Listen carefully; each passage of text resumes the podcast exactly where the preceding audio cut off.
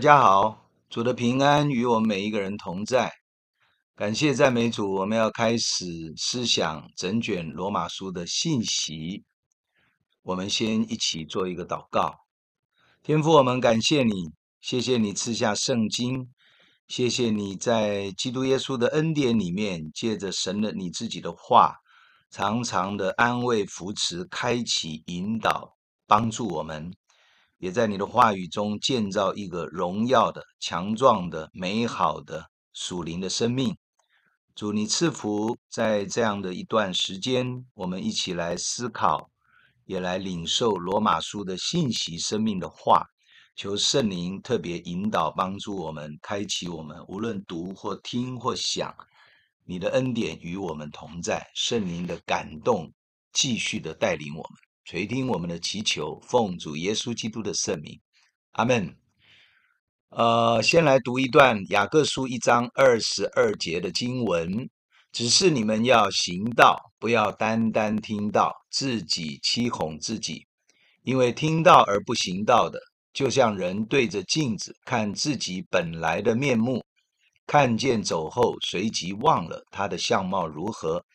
唯有详细查看那全备使人自由之律法的，并且时常如此，这人既不是听了就忘，乃是实在行出来，就在他所行的事上必然得福。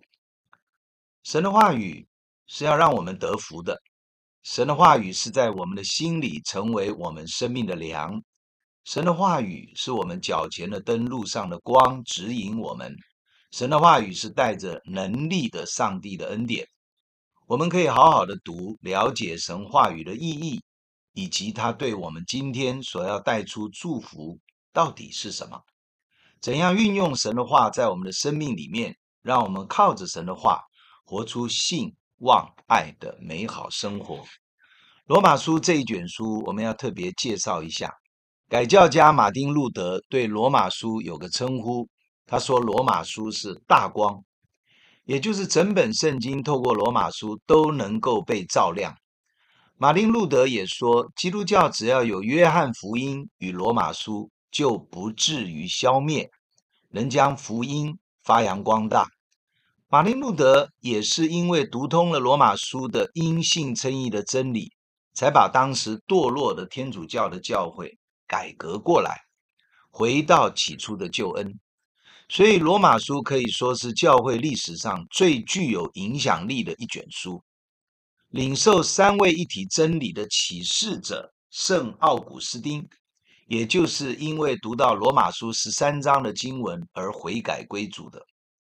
在传统里面，神学家加尔文他也强调，只要能够明白罗马书，就会找到一条通晓圣经的道路。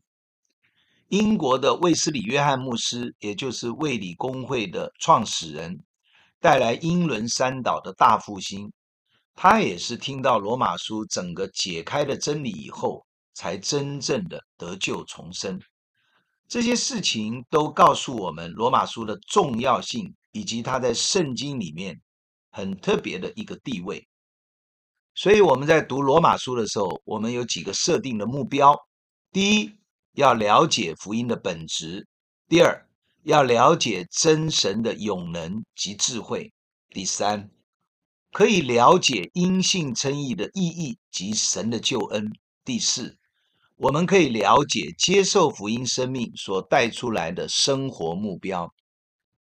所以，罗马书我们不但是要了解里面的真理，它要使我们活在这个真理里面。因此，我们把这一卷。罗马书十六章分成四个大段，简单说明一下。第一个大段在一到六章，这六章的圣经讲到堕落生命的得救及在基督里的重生。第二大段我们会从六到八章讲到生命得救重生以后，在生命成长当中的挣扎跟如何得释放解脱。第三大段我们会提到九到十一章，这是很特别的一段。讲到犹太选民，他们在救恩里面，我们怎么样看他们的地位跟他们的结局？最后一段十二到十六章也就是当我们得救重生以后，不断的成长，在基督里面新生命可以学习的样式。欢迎你每一天加入，跟我们一起来学习这卷书。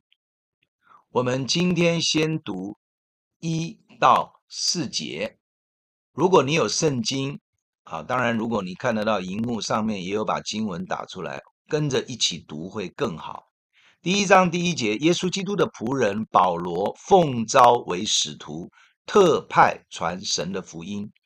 这福音是神从前借众先知在圣经上所应许的。论到他儿子我主耶稣基督，按肉体说，是从大卫后裔生的；按圣善的灵说，因从死里复活，以大能显明是神的儿子。在罗马书一开始，我们在读经的时候，啊，稍微多了解一下作者哈，使徒保罗，他是上帝特别拣选的使徒，他是大数人，可是却成长在耶路撒冷，他从小受到非常完备的法利赛教门的整个旧约真理的教导，所以他是一个熟读旧约圣经真理的这样的一个。属神的儿女，哈，当然那个时候还没有基督的救恩，他不算神的儿女，他是一个非常敬虔、追求真理的人，但是他的生命里面非常的激进，所以初代教会当基督的福音救恩来的时候，他其实是逼迫教会的，想办法要杀掉基督徒，非常的激进。但是从使徒行传我们知道，他在半路上因为神的大光。所以他整个醒悟过来，或者说他直接得到耶稣基督向他说话的启示，所以他就开始蒙召，而且被神所差派。其实圣经的整个能够存留到今天，真正的作者是神自己，也就是圣灵。圣灵把一个感动吹进这个写圣经的人。他就按着圣灵的感动，写出神要他写的真理。罗马书第一章第一节讲到，耶稣基督的仆人保罗，他是奉召为使徒，特派传神的福音。奉召与特派是说明他身上有一个呼召，这个呼召是从神来的。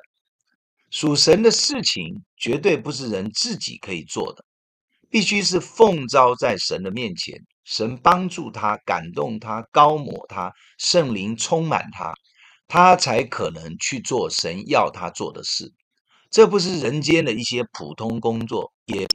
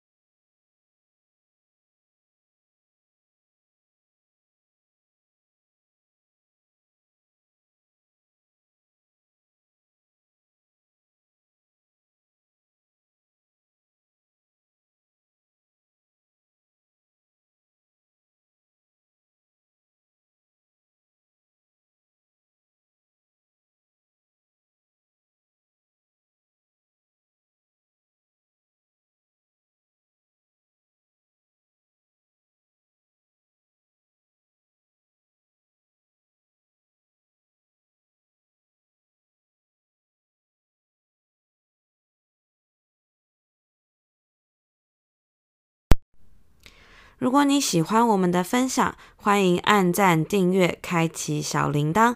愿神的话每一天成为我们随时的帮助。你也可以把连接传给需要的人。愿上帝祝福你，阿门。